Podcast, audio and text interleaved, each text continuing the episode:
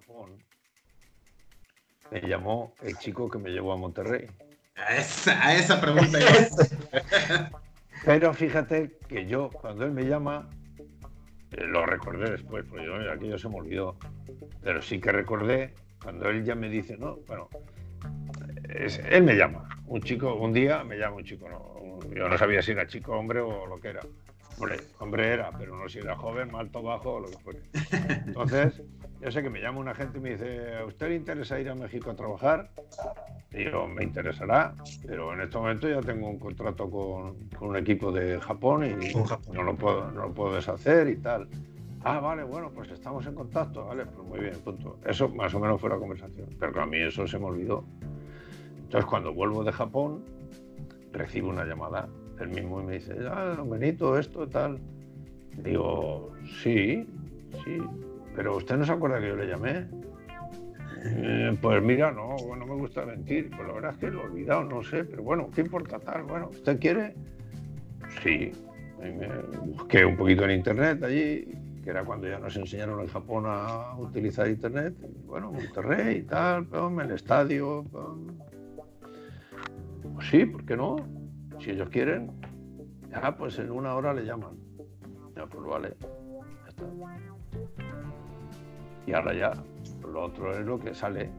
Lo otro es Justo eso, no, lo que sale, lo que sale es una conversación telefónica con Fernando Arredondo. Se presenta allí, soy Fernando Arredondo, directivo, tal, pipa. Y bueno, pues es que aquí eh, estamos a ver porque hemos contactado con su representante y tal. Mm, digo, miren, un matiz pequeño.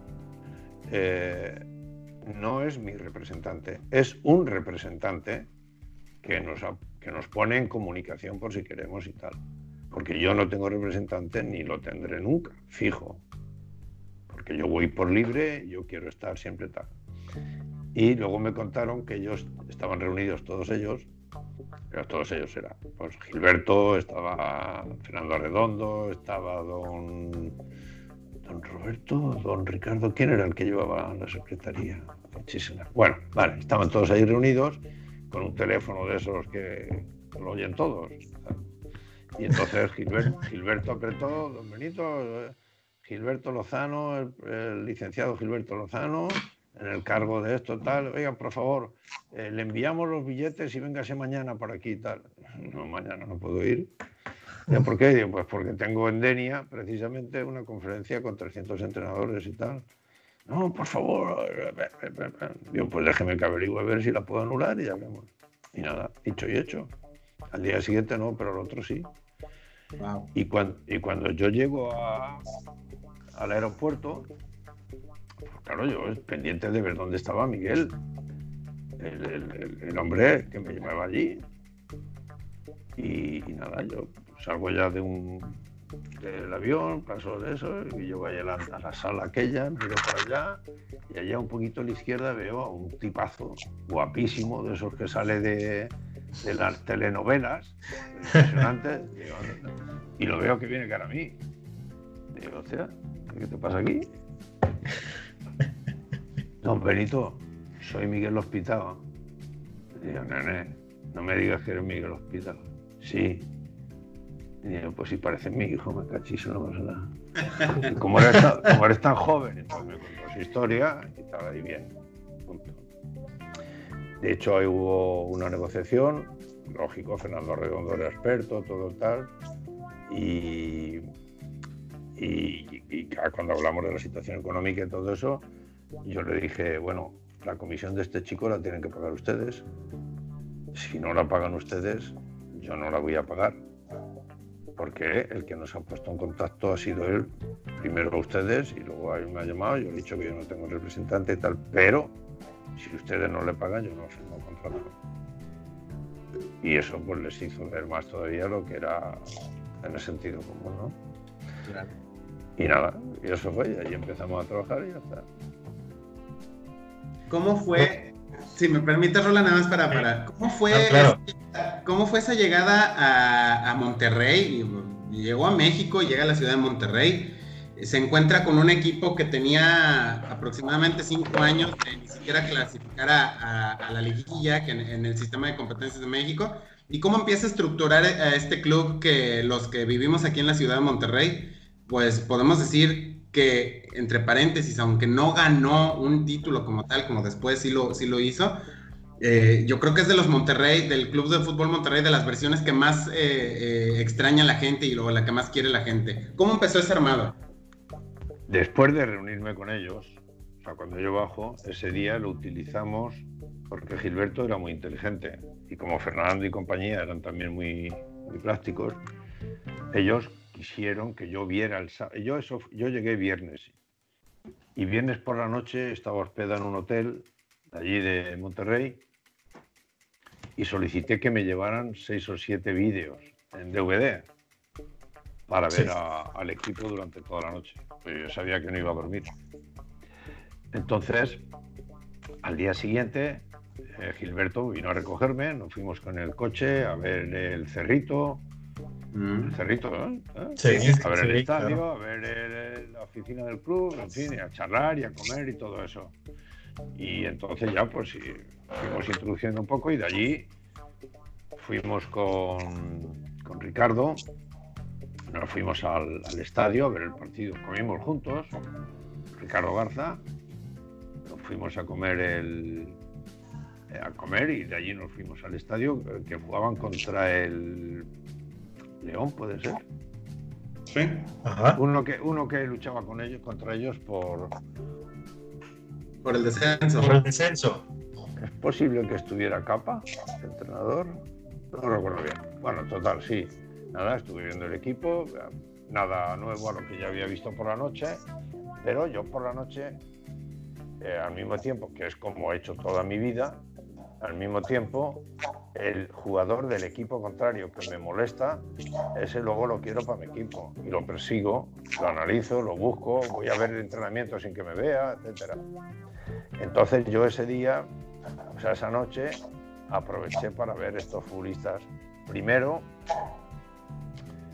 eh, a Pirata Castro y a Quilón, eso me encantaban. Había otro allí también dentro del Guadalajara, pero no me lo dejaron. Y, no sé quién más. Pero bueno, vi bastantes futbolistas que, me interesaban para, ver si había alguna posibilidad y tal. Pero lógicamente primero había que ver toda la plantilla y analizarla. Y nada, lo bueno de aquello es que todos ellos, Ricardo, Gilberto, todos ellos, Fernando, todos ellos me dijeron, tú eres el responsable. Analiza, busca, tal, piensa y tal. Aquí tenemos un presupuesto, que es el que cumpliremos, porque el club, en fin, me lo explicaron todo. Y todos en principio hablaban un poquito de, Mohamed, que era la figura, que tal, que pues fenomenal. Cuanto más bueno, cuanto más dulce, mejor. Y nada, yo acabé allí aquel sábado, y no sé si fue esa misma noche o el domingo por la mañana, y ya me volví. Nada seguro, nada fijo, ellos bien tomaron nota de todo, tal, sin ningún compromiso, y me marché. Y tenían dos o tres entrenadores por allí, uno que ya había estado, en fin, varios. Y yo pues lo comprendía, pero bueno, yo fui a hacer lo que tenía que hacer como profesional. Y nada, la semana o por ahí, o cuatro días, me llamaron que estaban de acuerdo, que la condición económica y tal, estaba de acuerdo, que todo eso. Me fui allí, me puse a trabajar. Y lo primero que hice fue pues entrar al CEDICO con toda la gente, entrenar, verles, verles, hacer partidos entre nosotros en los entrenamientos.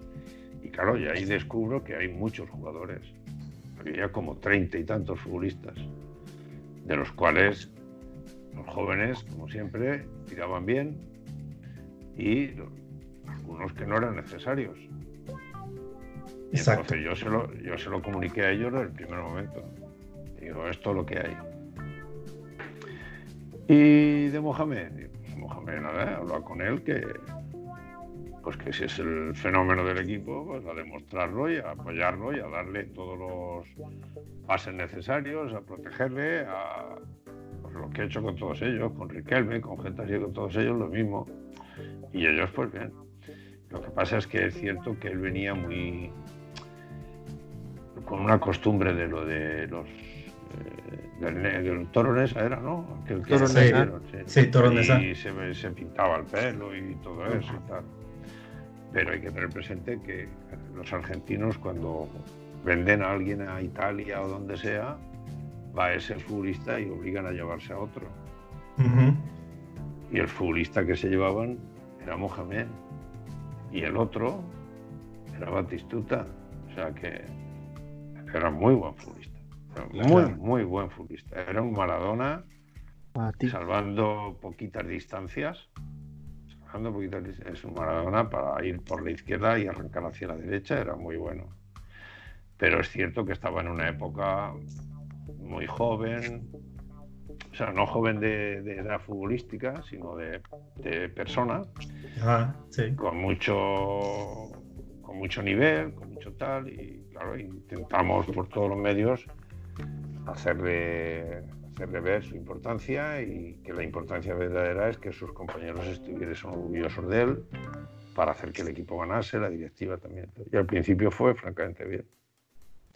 Profe, quiero, quiero yo preguntarle, ¿en qué tuvo que trabajar para levantar el equipo después de que en varios años o temporadas atrás estuvo peleando el descenso? ¿En qué trabajó con la plantilla para poder crecer a este Monterrey? Bueno, esos seis meses primeros fueron fastidiosos. ¿eh? Ahí hubo dudas, dudas de mi trabajo, porque yo les solicité que dejaran marchar a varios futbolistas con lo cual, primero no perdíamos tiempo, segundo no perdíamos no ganábamos malas caras, etcétera, etcétera, etcétera, y ganábamos dinero para poder luego contratar a gente para el, siguiente torneo y tal. Y ahí estuvimos peleando duro, no, era fácil, ¿eh? esa primera etapa fue, fue difícil, pero la logramos y a partir de ahí ya pues ajustamos un poco el equipo y ya fuimos jugando bien, creando juego bueno, viendo a los chicos jóvenes y ya empezamos a, irlos incluyendo, ¿no? Desde Toño, desde Pan, en fin, todos ellos fuimos ahí dándoles caña, fuimos a Saltillo, yo contacté con mis amigos de Costa Rica, me ofrecieron muy bien a, Saborido. Saborido jugó en el Saltillo y luego fue uno de los máximos voladores de la MLS durante muchos años. Era un buen futbolista. Eh, y un compañero amigo mío me, me llamó, ¿cómo estás? Bien, ¿cómo te va? Pues esto, aquello y tal. Y, dice, oye, ¿cómo vas de jugadores izquierdos? Mm, tengo un lateral muy bueno, Chambrán. Mm. Sí, sí, Guillermo, Guillermo, ¿no? Pero, pero no andan muy, muy de zurdos, no andamos. muy de derechas, no políticas. y, digo, y ya sabes mi opinión, un equipo que no tenga cuatro zurdos está fastidioso y tal. Dice, pues tengo uno que te puede impresionar, porque me lo han traído aquí al Castellón, él estaba el gerente del Castellón, me lo han traído aquí al Castellón y que ha estado a prueba en, en el Barcelona. Es un chaval joven, el venezolano. Y pues nada, enséñamelo me envió un vídeo, lo vi, dije, este para mí. Y era Arango. Arango, claro. Sí, bueno. Y nada, y lo, contratamos. Histórico. Sí, muy majo. Luego vino a España también, muy bien, muy bien. Sí, sí. Entonces fue ese momento que ya viene. Eh, bueno, ahí teníamos dentro unos futbolistas impresionantes. El Cabrito Arellano era un fenómeno. Es un futbolista fuera de lo común. Sí. Es un futbolista impresionante con carácter, con calidad, con preparación física, con simpatía. Eh, a veces estaba tristón y eso, pero era un futbolista y es, era impresionante. Muy, muy bueno. Él era, bueno. Yo, yo creo, profesor, que cuando eh, la afición, no solamente la de la, hinchada del Club de Fútbol Monterrey, sino cualquier eh, aficionado al club de, al fútbol en México, cuando recordamos la época de Benito Floro, inmediatamente el primer jugador eh, que recordamos es a Antonio Benigris. ¿Cómo fue, eh, ¿Cómo fue ese descubrimiento, digámoslo, por, así decirlo? Si tengo entendido que, él estaba en básicas cuando usted llegó. ¿Cómo, cómo lo descubrió y cómo, cómo se animó a darle la oportunidad? Y pues bueno, ya después la historia se contó sola, ¿no? Pero ¿cómo, cómo sucedió esa magia de, de encontrarlo y decir, eh, apuesto por él? Yo siempre hago, entre semanas, siempre hago un partido de más o menos el mismo tiempo, en vez de 45 minutos, pues a lo mejor 35, entre el equipo que va a jugar, porque no quiero jugar a esconder, a esconder quién va, ellos, ya saben quién va y quién no va, de inicio. Pero si yo quiero que ataquen de una manera frente a un rival X, no voy a esperar al partido a practicarlo, lo tendré que practicar antes. Claro. Y entonces yo hacía eso. Pero, lógicamente, para eso necesitamos chicos del segundo equipo para crear ahí.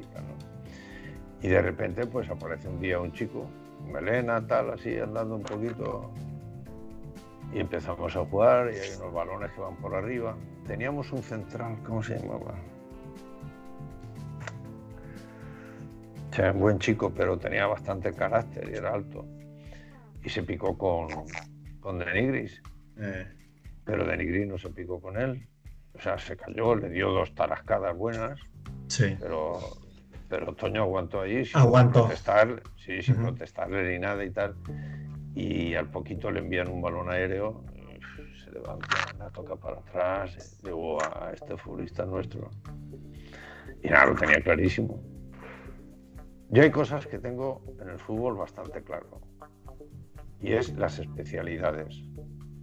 Es decir, un portero es un portero no es un central. Puede salir a hacer una jugada de central, pero es portero. Un central es un central. Y puede ser en un momento determinado un mediocampista central. Pero un central es un central, no un lateral derecho, ni un extremo de izquierda, ni nada. Un mediocentro es un distribuidor de juego. No puede ser un media punta que esté a ver si allí. No. Las especialidades son especialidades. Luego está el extremo, que sin extremos y sin laterales y extremos no se puede jugar bien el fútbol. O sea, eso está clarísimo. Por eso hay muchas formaciones que son muy desequilibradas. 4-2-3-1. Quien la inventó, quien la propaga no se entera de la película ni sabe dónde está. Eso está más claro que el agua. Entonces, claro, yo fui viendo quiénes eran los especialistas con más nivel. Entonces tuvimos suerte. De hecho, también me fui a Brasil por una relación del abuelo Cruz con un representante que había jugado por allí, no, estoy seguro de aquello, pero que tenía chicos que los controlaba desde el centro de Brasil, que es donde están los más, y nos trajimos a, a Sandriño. Un interior muy bueno, vino, que luego acabó jugando en Europa, muy bien, que luego vino aquí, lo saludé en Valencia, estuvimos juntos, muy bueno, muy agradable. Qué cosas de la vida.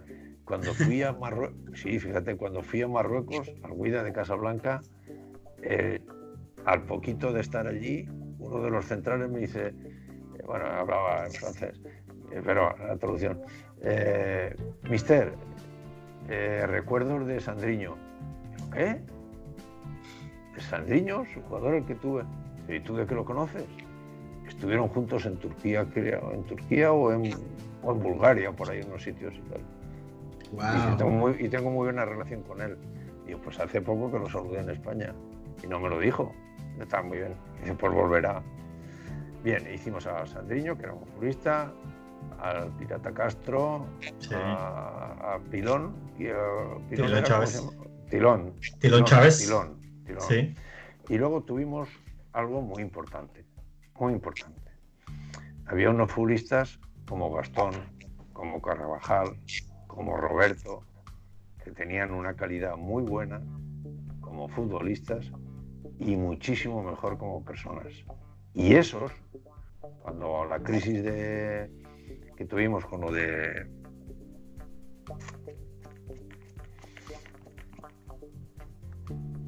con lo de la figura, con nuestra figura. Sí, sí, sí.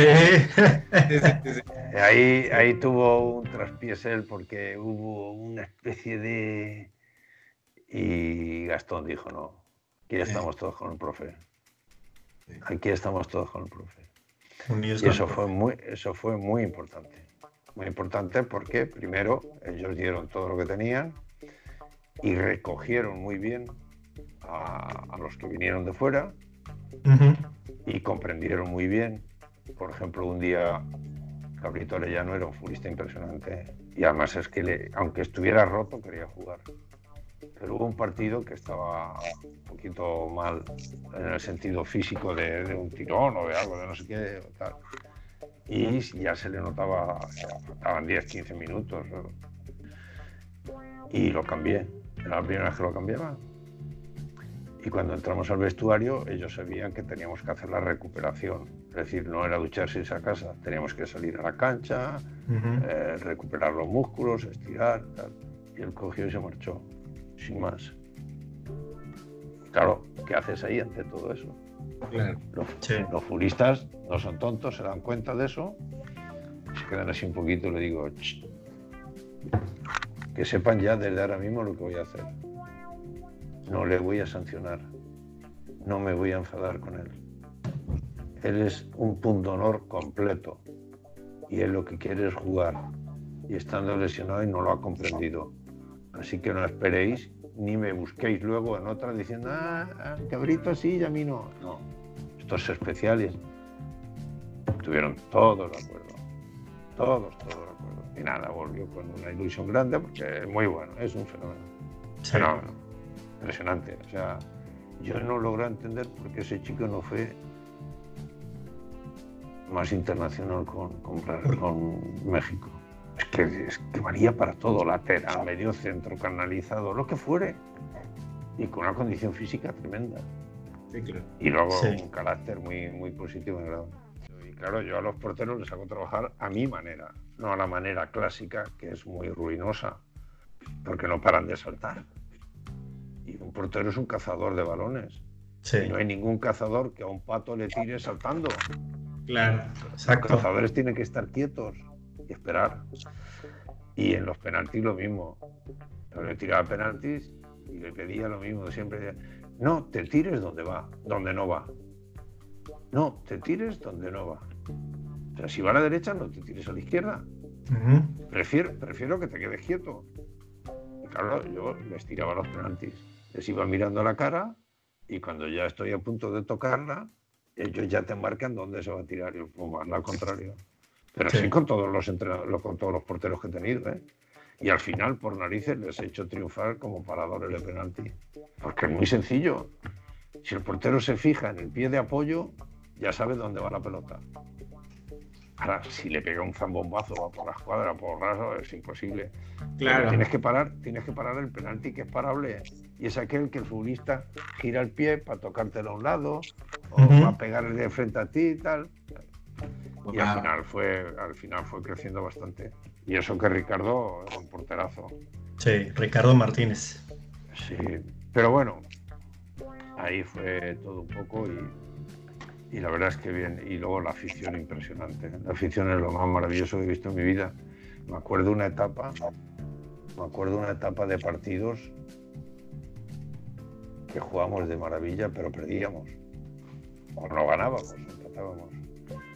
Y eso que sabes, dice, madre mía, me escondo. No, no, salgo a comer al restaurante, me escondo y tal. Yo salía y en cuanto me reconocía que, Benito, no se nos achique, sigan jugando. Eh, mejor así, mejor así que los tigres que no ganan, ganan, oh. ganan jugando de ruina. Ahí toquen la pelota, toquen tal, que está muy bien. Ya, muy bonito aquello fue, vamos, yo se lo comentaba a los futbolistas, digo, tío, a esto, a esta afición no se le puede ir con mentiras, hay que jugar a fútbol y darlo todo. Sí, sí. Sacar resultados, profe. Y fue muy bonito, muy bonito. Héctor se ha ido, ¿eh? No, no. Ah, estás ahí. aquí está, aquí está, profe. Profe, le, quería preguntar, después de, de tanto tiempo, de que, cuando llegó al Monterrey y pues claro, el Monterrey estaba llamémoslo en una crisis futbolística.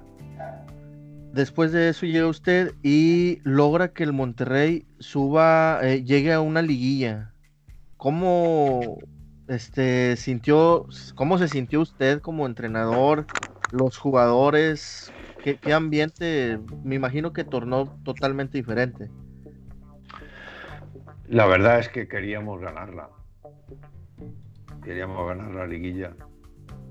Y toda la alegría que teníamos por haber llegado hasta ahí, pues se nos fue cuando no pudimos ganarla.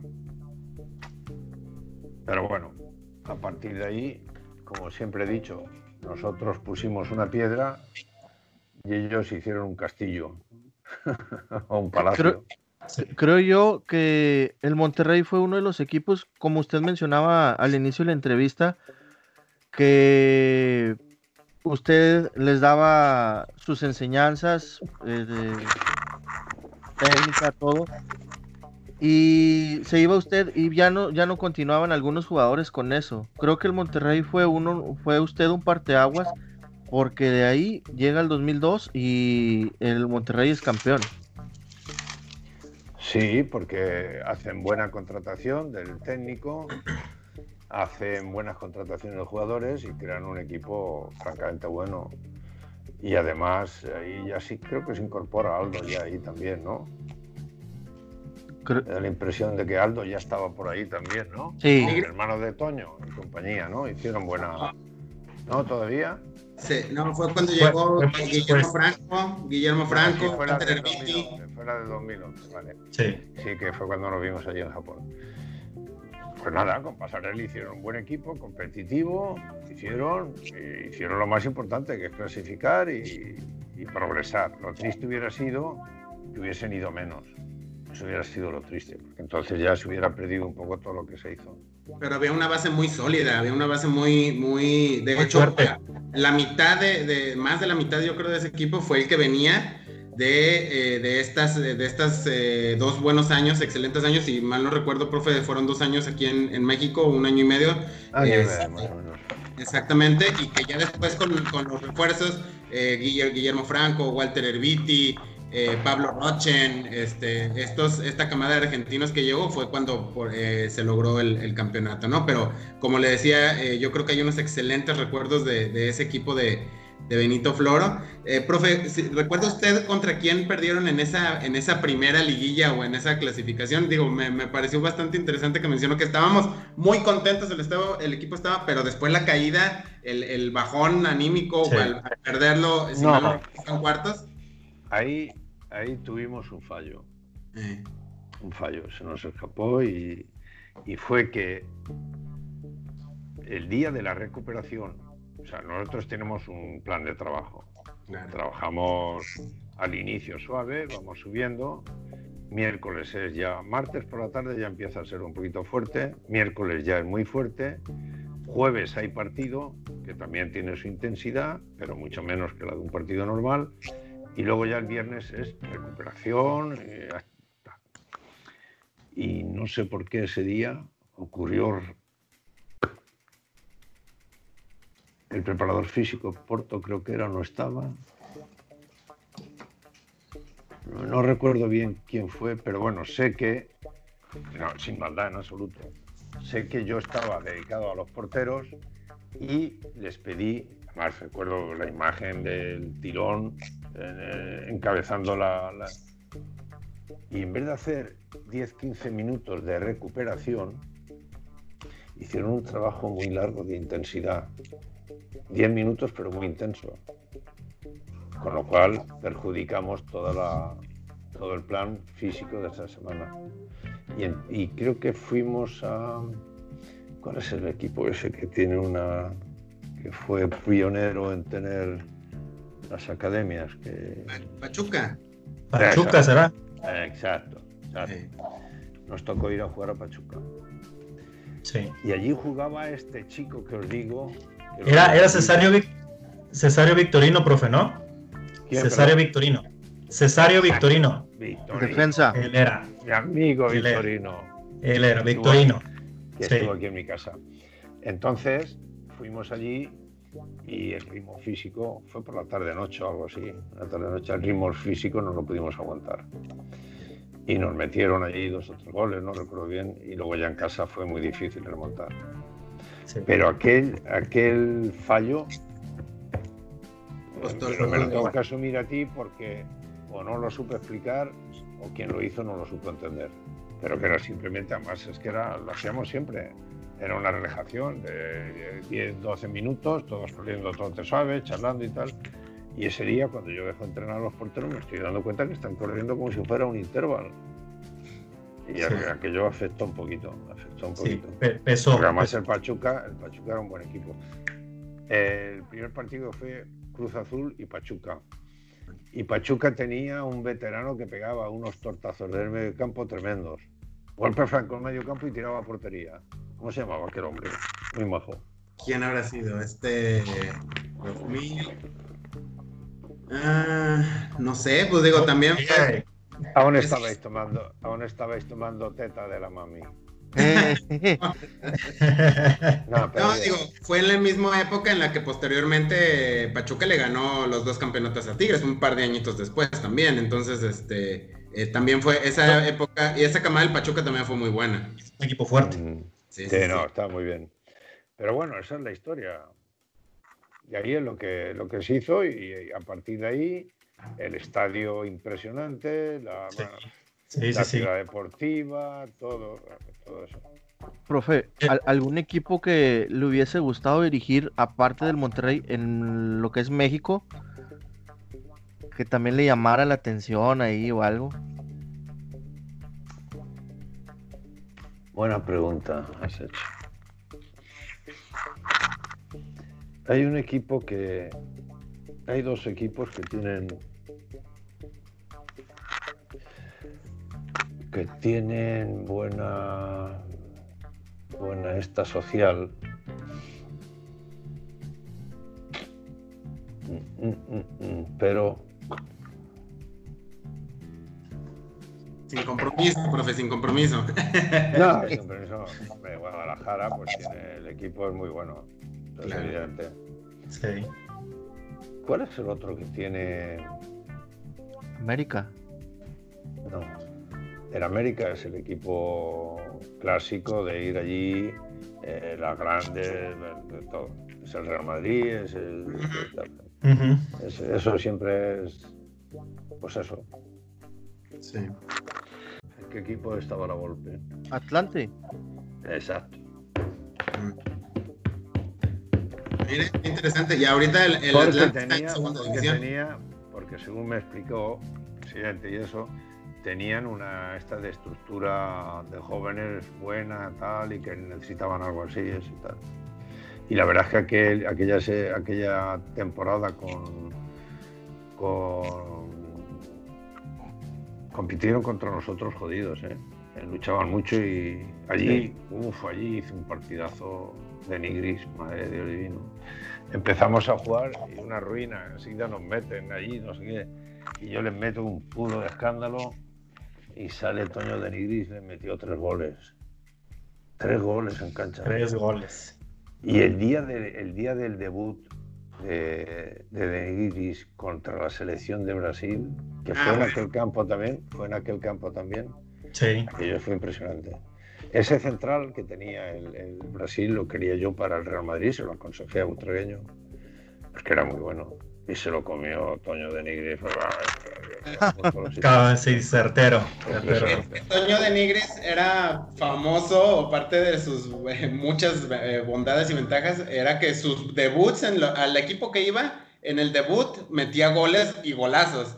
Eh, digo, también sé que tuvo historia con, con usted en el Villarreal y si mal no recuerdo, también en su debut, gol, este, no, recuerdo salió, salió en un partido muy complicado y que necesitábamos ganar Salió, le hacen un saque de banda por alto, se levanta sin mirar a la portería de espaldas hasta así, y la enchufó por el otro lado. Fíjate que técnicamente, técnicamente con los pies no era muy bueno. No era malo, pero no era muy bueno. Pero tenía, tenía dos cosas, dos cosas muy importantes. Una, el salto de cabeza, que lo hacía perfecto. Y dos, la posición y el perfilarse bien. Era muy inteligente. la, extrañeza, fue cuando me dijeron que había sido campeón de juveniles o no sé qué del tenis de México. ¿Era tenista? tenista? Sí, sí, sí. Sí, sí, sí. Profe, antes de, concluir el tema de, Rayados, yo quería preguntarle cómo se dio su, despedida del Monterrey, su salida del equipo, cómo se dio en aquella ocasión. Bien, no, ya cambiaron de presidente, Gilberto se fue al gobierno del país eh, y entró Ricardo seis meses antes y luego ya entraba Ornelas. Sí. Creo que era así más o menos, ¿no? Sí. Y, sí, sí, y bueno, por un lado se juntó que yo ya tenía unos hijos que ya estaban dentro de la juventud, eh, ya habían dejado de ser eh, pequeños y necesitaban la presencia del padre al lado. Claro. Y de hecho, José Antonio, con muy buen criterio, bueno, con muy buen criterio, no, con, muy buena intención, me propuso que viniéramos todos a vivir a, Monterrey. Sí, acá en la familia. Y, que todos mis hijos fueran a la universidad, ¿no? Pero era mucho trastorno, los padres míos, los padres de, de Mari, era una situación que ya, y yo pues lógicamente no iba a quedarme allí para seis meses cuando yo sé que ya Ornella estaba preparando un... O sea, me, solicitó, me preguntó que cómo lo veía y tal, y yo dije, mira, yo creo que tú tienes que, hacer tu trabajo como presidente, porque no es una cosa que tengas que hacerla para, para seis meses, como a mí me ha venido aquí pasar y tal. Entonces, yo te lo agradezco, pero no, no, no creo que sea la persona idónea ahora mismo para que para que tú comiences tu, tu, labor como presidente y esto. Y nada, muy bien, una persona extraordinaria, su familia igual, los queremos mucho. Y, la verdad es que lo demostraron, lo hicieron bien. A ver, cuando se hace una limpieza y se deja una cosa bien, lo más idóneo en ese momento es aprovechar eso para influir buenos futbolistas, entrenador competitivo, no ya creativo, sino competitivo, para que el equipo gane y haga lo que se hizo, de una piedra hacer un palacio. Exacto. Después de, México eh, vienen, eh, regresamos a, Villarreal. Este, me gustaría que nos explicara un poquito eh, rápidamente qué pasó ahí, pero después vuelve a tomar sus maletas y nos vamos a Marruecos, nos vamos a Costa Rica, nos vamos a Canadá. a ver, Villarreal, Villarreal, yo ya fui entrenador del Villarreal hace años. Cuando yo vuelvo de allí, el Villarreal está en primera división. Pero antes de venirme a México, mucho antes, cuando, justo cuando volví de Japón, justo cuando volví de Japón, tuve una reunión con el presidente y con el director técnico, que es muy amigo mío desde hace muchos años. Desde hacía muchos años y lo seguirá toda la vida. Entonces él me propuso eh, hacerme cargo del equipo. Faltaban tres jornadas cuatro jornadas que habían destituido al entrenador y, y me, propuso eso y le dije, no, ahora mismo con tres jornadas yo no te puedo hacer nada, el equipo tal, entonces nada. Pero cuando ya volví, entonces ellos ya quisieron contratarme más, más ya con... Pero claro, yo sabía lo que sé, mi amigo le gusta llevar a sus futbolistas. Mm.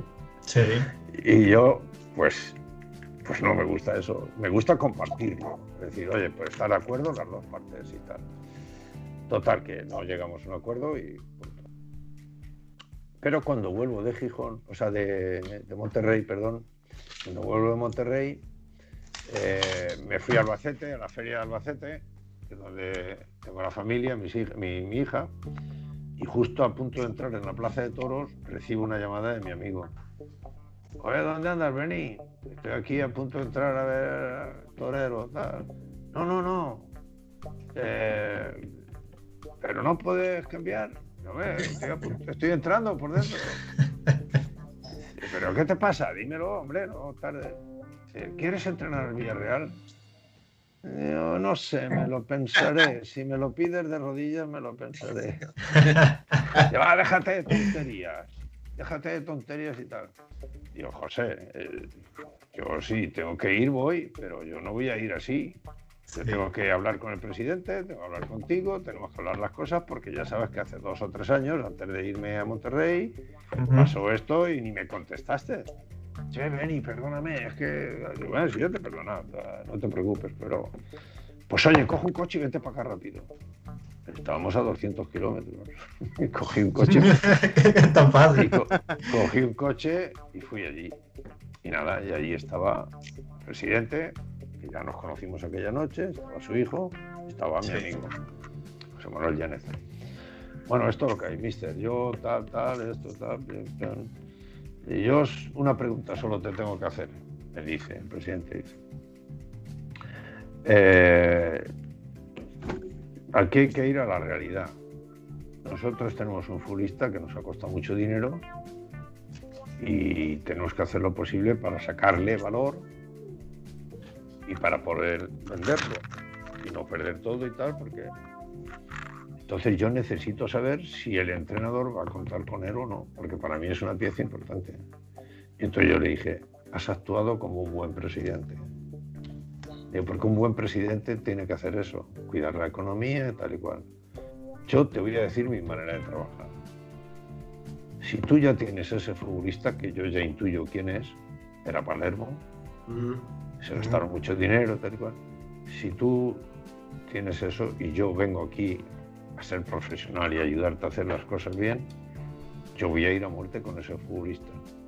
Solo con una condición, que sea respetuoso, que haga caso a lo que yo le, a, lo que yo le diga. Dice, pues me alegro, porque eso es lo que yo necesito y lo que tal. Y vale, de acuerdo, pero con una condición, si por su falta de acierto llega un momento que el equipo puede perder la categoría, no, ahí no, ahí ya lo que sea falta. Digo, y otra, he estado viendo unas cositas, pues he visto dos o tres partidos, porque los vi dos o tres partidos. Después de regresar a Monterrey le vi dos o tres partidos y vi a dos futbolistas brasileños muy buenos, en fin, vi cosas, pero vi cosas internas que se ven desde fuera los que somos entrenadores. Y es que había dos o tres futbolistas que eran de peso que, que ya mostraban que, me, y yo arriba en la tribuna viéndoles con experiencias de que estaban a malas con el entrenador y eso es muy difícil, muy jodido. Entonces, yo le dije, este chico es buen futbolista, Palermo no es un petardo.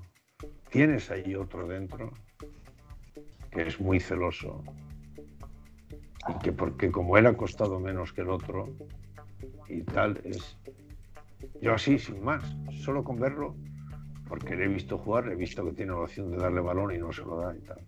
Y ese chico yo lo tuve en el, en el Real Madrid como, como en el, primer equipo juvenil, pero nunca debutó en el primer equipo y sé cómo es. Es egocéntrico, es muy buen futbolista porque es un futbolista bravo, pequeño, pero bravo y tal. pero yo te lo hago, no hay ningún problema. Yo, pues nada, hecho, y firmamos. Y firmamos el contrato. Y empezamos a hacer el trabajo y efectivamente yo cojo Palermo, le digo, esto es lo que hay, esto es lo que hay, y Palermo lo intentaba, pero pobre, no le salía. Era una situación... No, en serio, había cosas porque no era la misma manera de jugar, no era la misma manera de ser él solo y tal. Y ya faltando poco para eso, como siempre hago, fui de cara y le dije, Palermo, vamos a continuar el año que viene.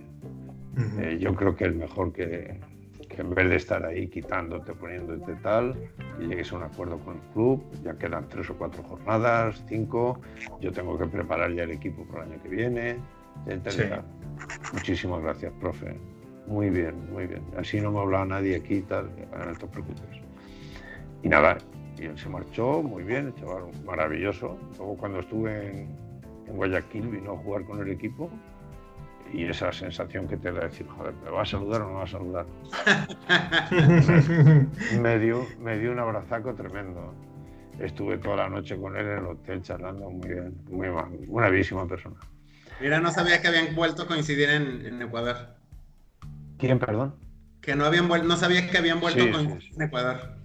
No, es que él fue a jugar con, su equipo, con el, Junior. Fueron a jugar y hicieron escalan allí para ir donde. Me pidieron si podían pisar el estadio. Pero sí, sin el Palermo y Riquelme sí. Riquelme no vino, pero Palermo sí. Total, que muy bien. Y entonces en el Villarreal, pues allí les, les salvé de descender porque ellos, ellos tenían un buen equipo. Lo que pasa es que se había desunido todo aquello y tal. Y al siguiente, pues se pasó lo que pasó. Que yo ficho a este, yo quiero al otro, tal. Total, que el equipo empezaba un poquito. Y cuando mejor estaba, a mitad de temporada. Ahí fue cuando te llevaste. Al inicio, al, inicio, por ahí, un poquito así ya, eh, ellos traspasan, después de mi primera etapa, de mi primera temporada con ellos, ellos traspasan a uno de nuestro, al número 10 nuestro. El número 10 nuestro era Jorge López. Y lo traspasan al Valencia, por asunto económico. Claro. porque les pagaban bastante. Entonces, eso lo hicieron al inicio de temporada. O sea, al inicio de temporada hicieron eso, con lo cual yo me quedaba sin un 10. Sí, era pesado. y entonces Yanefa, el director técnico, me dijo, porque es el acuerdo que hicimos. El acuerdo que hicimos era que no se firmaba a ningún futbolista sin el acuerdo de los tres, presidente, Yanefa y yo. Y yo no tendría ningún futbolista que pidiera que no le gustasen a ellos dos. Punto. Con lo cual, todos estamos correctos ni dar la baja tampoco a nadie. Tenemos que estar los tres de acuerdo. Entonces, cuando llega a, la temporada esa, en pretemporada, dice, Mister, tenemos esto y nos interesa mucho porque nos dan mucho dinero. Pues adelante. Y, bueno, pues dime sustituto. Y pues hablamos mañana, vale. El día siguiente nos reunimos los tres a ver, tenemos fulano de tal, tenemos mengano de tal, Pero yo le dije, irme diciendo los que tenéis en mente vosotros, y yo ya, y me iban diciendo unos cuantos, que Va analizando. Iba, uno, iba al final y dice, porque me supongo que a Riquelme no lo querrás. Pero además me lo decía en serio, porque Riquelme era muy especial. Hasta ese momento era muy especial. Y entonces yo dije, Hombre, pues es el único que me interesa. Vení, ¿estás loco? ¿De verdad? Con lo que tú eres y tal, y... ¿Pero qué dices? Pues claro que lo quiero. Es que a él lo, está queriendo llevar ese entrenador argentino que tiene el pelo así muy alto, que fue allí a entrenar al Atlético Madrid. Se lo quiere llevar al Atlético Madrid y tal, porque a, a Riquelme lo había firmado el Barcelona. Y era muy buen futbolista, pero como firmaron al, al brasilero, pues ya lo dejaron a él aparte. Y entonces él estaba, pues, como debe estar un poquito deprimido y tal. Bueno, yo antes que lo firmemos, tengo que hablar personalmente con él. Y pues ahora mismo llamo a su chofer y nos fuimos a Barcelona. Llegamos allí. A hablar con Riquelme. Y al rato viene Riquelme. Pues, Digo, bueno, aquí está esto aquí ya planteado, sin más tonterías. Esto quiero de ti. Quiero que estés de centro izquierda, medio campo, centro izquierda, que estés siempre perfilado para recibir los miles de balones que te van a dar y para que hagas la jugada que tú creas conveniente. Chutar a gol, pasar, buscar y tal. Porque eso es lo que tú sabes hacer. Pero ahora te voy a pedir algo. No quiero que cuando defendamos marques a nadie. Pero no quiero que delante de ti toquen la pelota. Así que como haces en esas, como hacéis los típicos argentinos en esas pachangas cuando vais a vuestro de retorno a Argentina, que jugáis con los del barrio, y allí sí que robáis los varones, eso es lo que quiero que hagas. Delante de ti no hay nadie que juegue la pelota, se la robas. Es sorprendente. Durante tres meses fue el futbolista estadísticamente que más balones recuperaba. Increíble. Riquelme, sí. Es que Riquelme, eh, Riquelme del Villarreal eh, creo que fue la versión mejor de ese jugador. y fíjese que qué interesante es el, pues ahora sí que los caminos del fútbol, pues como en un equipo que aparentemente no, eh, no, no, hay mucha relación, pero pues tiene, ha tenido mucha relación con el Club de Fútbol Monterrey porque pues usted entrenó al, a Rayados y va y entrena, habían ya entrenado y entrena a Villarreal. Eh, Antonio de Nigris entre, fue eh, con usted a, jugar una temporada, unos juegos a, eh, Guillermo Franco también, siendo campeón de, México ya con Rayados. Fue, muy bueno. Fue, una muy, buena pareja, me parece que ya no está usted, pero fue una muy buena pareja. Una muy buena pareja de Riquelme y llegaron, si mal no recuerdo, a semifinales de Champions. Recuerda aquel juego de que penal al final, este. Entonces, eh, como estos caminos de fútbol. Bueno, pero ese, ese campeón que dices, esa la conseguimos. A ver, yo, yo, yo me dimití solo. O sea, yo llegó un momento que no aguantaba eh, que ese grupito de españoles, incluido este que os comentaba, estuvieran en contra de los argentinos, acusándolos de crear un este, de tal, cuando arroba Barrena, impresionante. Román es interior, pero no se mete con nadie, incluso es muy gracioso y chistoso cuando le da la gana. O sea, pero muy educado. Corrochini, impresionante. no había, no había ninguna razón para dividir al equipo. Ya estaba Sorín. ¿Quién, perdón? Sorín. Juan Pablo, Juan Pablo Sorín, profe. ¿Ya estaba o llegó después? ¿Quién? Juan Pablo Sorín. Sí estuvo en Villarreal, ¿no? Sí, sí estuvo en Villarreal, pero creo que llegó después, profe. Eh, ya, ya usted había... Conmigo, conmigo estuvo Batalia, eh, Arroba Barrena, Kelme, Palermo, cuando estuvo. Sí. Y, y este que he dicho, Ah, Colocini. Colocini. Esos, son los que yo tuve. Todos ellos como personas impresionantes. Magníficos. Como, jugadores muy buenos. Pero esta, esta, cuadrillita que yo tenía allí, que vivían juntos y, venían juntos en ese, creándome eh, una esta. Y claro, yo se lo hago ver al presidente y al, y a Llaneza, pero claro, y ahí me fastidiaron todo. Entonces yo ya no quería ver eso más. Como lo vi en el Madrid, dije hasta luego, Lucas. Y me fui a casa. Pero me fui ya dejándoles muy avanzada la clasificación de Europa. Exacto. Porque, fue la primera vez que ellos participaban en Europa. Sí. Que era la Copa UEFA, ¿no, profe? sí, pero para eso tuvimos que perder los dos últimos partidos resguardando a los futbolistas para que hicieran la pretemporada antes, para que estuvieran más fuertes, etcétera. Todo eso a costa de a costa de mis primas, mis premios, porque yo tenía que si quedábamos en tal sitio unos premios. Sí. Pero a mí eso me importó tres pepinos. Y, nada, y el equipo jugó por primera vez en, en la Copa de la UEFA. Y la jugamos ganando casi todos los partidos, en Rusia, en varios sitios. Y ahí ya pues estuvieron a punto de, a punto de conseguir el, campeonato. Sí. Ya para terminar su etapa en el, en el, Villarreal, profe, ya de, después de su segunda etapa del Villarreal, yo quería preguntarle qué le dejó esa experiencia de haber regresado al Villarreal, de haber ganado la Intertoto, de estar en la antesala de una competencia europea. ¿Qué le dejó esa experiencia, ese retorno al Villarreal? Lo de siempre. Lo de siempre, que el entrenador va a su ritmo, marca sus líneas, pero no es el dueño del club, no es el director general del club y lógicamente las cosas allá donde el presidente confía plenamente en el entrenador y lo apoya, sin lugar a dudas, si el entrenador es medianamente serio y competitivo, van a conseguir los objetivos que deben conseguir.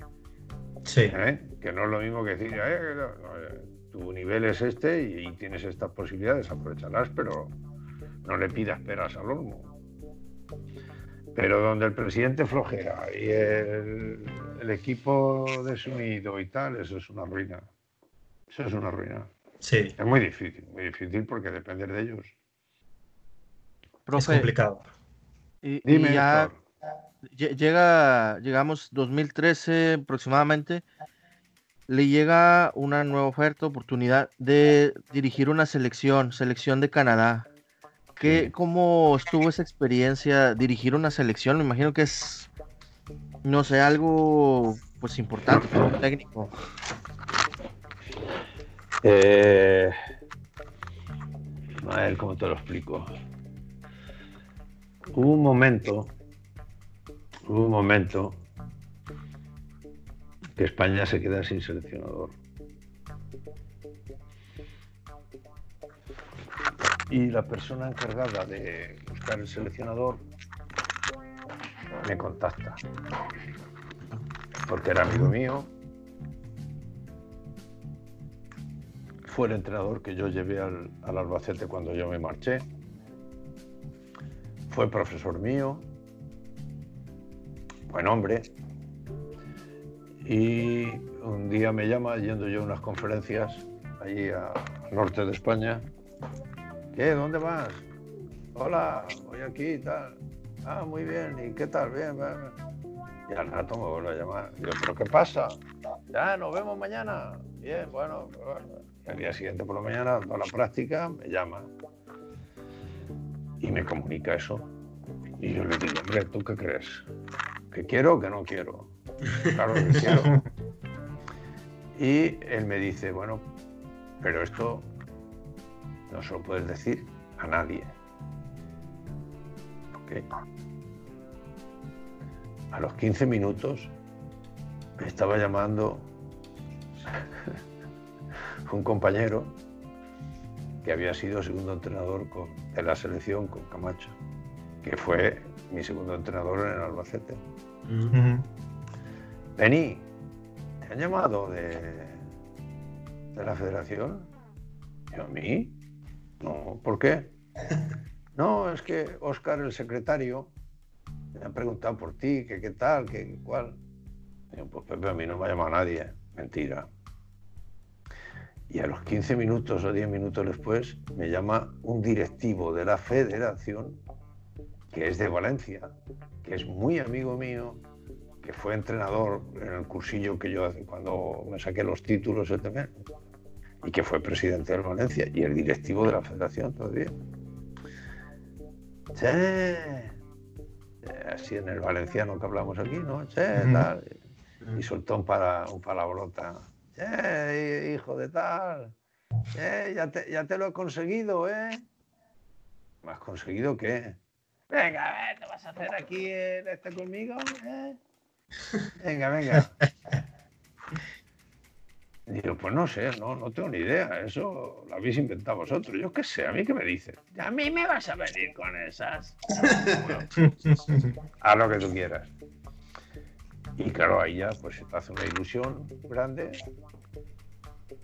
pero con los pies en el suelo. Y los pies en el suelo es eso, que eso, esa lucha de periodistas, de dos grupos muy fuertes, pues mira, contrarios entre ellos, pero en eso estuvieron de acuerdo. No, este no, que vaya al otro. Y entonces, pues ahí se quedó eso de la, de la selección. Y cuando me llamó un chico de, de Perú que vive allí, que es de ama el fútbol y tal, eh, ¿tú quieres esto? Digo, sí. Sí, ¿por qué no? Bueno, pero es que esto aquí no hay liga, aquí son todo academias, son futbolistas que se van jóvenes, ¿qué tal? Y, y, bueno, pues es todo crear un poco, y a mí, por mí, sin ningún problema. Bueno, pues entonces eh, hablamos y tal, y bueno, pues eh, tú me llamas. Y al día siguiente me llamó. Oye, que bueno, pues que, que están interesados y, pero que el presidente no, no, está ahora porque se ha ido a Japón, que hay una reunión de presidentes de, la, de las selecciones de los países. Digo, ah, sí, mm, qué bien. Digo, pues como él es italiano y habla un poquito español, perfecto, muy bien. Bueno, hablamos, vale. Y entonces yo le llamo a mi amigo y le digo al hijo de mi amigo y le digo eh, tu papá está allí en, Japón no sí cómo lo sabes por esto y por esto. Y vale dile a tu papá que busque al presidente de, de Canadá y que le hable un poquito ah, muy bien fenomenal. Era, el presidente era mi, mi, amigo el presidente de la Federación Española. Y al día siguiente me vuelven a llamar, que al día siguiente o al otro día volvería el presidente y tal, pero qué tal. ¿Y qué hicieron? Pues ver el historial y el secretario de la federación, que los secretarios mandan mucho, le tocó en esos días concretos ir a México a una reunión de secretarios de FIFA o lo que fuere. Y allí preguntó a los presidentes de, de los equipos de allí, de, México fueran, de la liga, que qué tal Benito. Y todos dieron buena opinión. O sea que fíjate si le debo a México. Y conclusión, pues nada, me fui allí y allí hicimos todo lo que pudimos, menos impedir que México para la clasificación del Mundial ganase todos los partidos dentro y fuera de casa, menos el último que empata cero. Sí. El único punto que necesitaba Canadá para ir a la hexagonal. Mira por dónde. 0-0. Sí, 0-0 creo. Wow. No, yo y eso faltó. Sí, sí, sí, sí, claro. Sí, sí, sí, sí, claro que sí. Qué interesante, qué interesante. Solo, solo tenía que haber ganado México por 1-0. Ya está. Y Canadá hubiera ido a la hexagonal después de muchísimos años. Exacto, sí. Pero empataron a cero. ¿Qué le vamos a hacer? Cosas del Se quedó muy cerca, profe, de ese hexagonal. Ea. Y, ya en el hexagonal, estamos de acuerdo que hubiera sido ya un volado, porque pues de un hexagonal donde de unos años para acá hay tres boletos y medio al mundial, eh, era cuestión de, pues obviamente mucho trabajo y, yo creo que sí lo veía bastante viable. Ya, pero eh, realmente Canadá hizo cosas muy buenas, pero era muy inexperto. No tiene la artillería de, por ejemplo, Salvador, fíjate, con todos los problemas que tenía, un equipo muy majo. Muy, muy majo. Los jugadores que les quieres presionar y te, esconden el balón en el medio campo, te giran, se van, se vienen.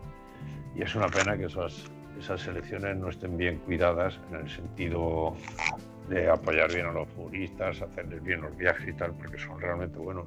Guatemala igual, ya son hay futbolistas muy, muy buenos. No, y, sabemos que aquí en, la, pues en, nuestra zonita de, de CONCACAF, pues aventaste esas, esas idas a San Salvador, a, al Cuscatlán en Honduras, a Guatemala, no se diga San José en Costa Rica, son visitas. Son plazas fuertes. Plazas fuertes. Sí. Entonces, entonces seguro, seguro se hicieron muy bien las cosas. No es fácil, ¿no? Y bien, allí estuve eso, hice todo lo que pude, le saqué a chicos jóvenes que luego fueron a jugar Europa y todo eso bien. Y nada, pues lo típico. Muy bien, muy bien. Pues profesor, si le parece, eh, yo creo que ya nos regaló ya casi un par de horas de su tiempo, lo cual agradecemos mucho porque sabemos eh, que allá ya deben de estar siendo que las 10, 11 de la noche aproximadamente. Ya siguiente día, ¿no, profe? Ya estamos a junio ya. Eh, sí. Entonces, le agradecemos mucho todo su tiempo, eh, la vasta experiencia y anécdotas que nos compartió. Estamos seguros que, la gente que nos escucha por acá eh, en México eh, va a estar muy, muy atento. Y pues bueno, le agradecemos mucho todo el tiempo y, y las anécdotas que nos compartió. El agradecimiento es mío, siempre será el mío a México, especialmente Monterrey y dentro de Monterrey a Rayados y dentro de Rayados a José Antonio y a toda su empresa, a mi Ricardo Garza, Fernando Redondo, que en paz descanse, familia, mi Denigris, mi Aldo, Cabrito, a todos ellos con un abrazo enorme, a Dani, hermano el jovencito que debutó también, a todos ellos, a los periodistas, muy buenos, los del norte, fenomenal, así que un abrazo enorme. Muchas gracias, profe, ha sido un gran honor un gran honor haber estado con, con, usted, por acompañarnos y la verdad que le tenemos muchos grandes recuerdos acá desde Monterrey. Si no habían nacido tú todavía. Ok, ya, yo, ya, yo ya lo seguía, profe, por eso me acuerdo. Lo puedes seguir por vídeo. También. Un abrazo. Profe, muchas gracias, que esté muy bien. Hasta, luego, profe, gracias. Adiós. Bueno chicos, pues gran entrevista con, Grandísima, diría yo. Grandísima. profesor Benito Floro. Es correcto. Eh, esperemos si les haya gustado pues esta bonita experiencia que, que nos ha brindado toda su gran trayectoria, pues alrededor de más de 20 equipos, si no es que un poquito más, que en los que dirigió y pues una pues gran experiencia como y dos, horas muy, muy completas, realmente, como dices, es mucha historia lo que platicar con, con Benito Floro. Y la verdad que hemos aprendido mucho de él, eh, muchas anécdotas, sobre todo, y grandes recuerdos, ¿no? Que nos deja él. Es correcto, es. correcto. Sí, este, pues bueno, si les parece, vamos, vamos cerrando, chicos. La verdad es que eh, nos llevamos muchas, muchas buenas anécdotas y muchas buenas experiencias. ¿Qué daríamos de poder tener eh, este tipo de conversaciones cada, cada siete días con, diferentes personas. Entonces yo creo que así será. Eh, eh, ya saben, chicos, este, que nos escuchan, síganos ahí en redes sociales. Amigos rayados y amantes del fútbol en general, si nos escuchan, si les gusta los que estamos haciendo, compártanos, pásenle la, la liga ahí a la raza y pues bueno, aquí seguiremos platicando de fútbol para ustedes y con ustedes. Sí, y sobre todo que nos escuchen y nos sigan por YouTube, ya saben el canal, Sporadix, que se suscriban, campanita para que reciban todos estos videos y también en redes sociales, Facebook, Twitter, Instagram, en todos lados estamos ahí. Gracias por acompañarnos. Aparte ahora ya nos conocieron, entonces pues miren. Ya. claro, de todo. Muchas gracias a todos por escucharnos y una excelente, una excelente semana. Así es. Hasta luego chicos y a darle. Hasta pronto. Hasta luego. Nos escuchamos.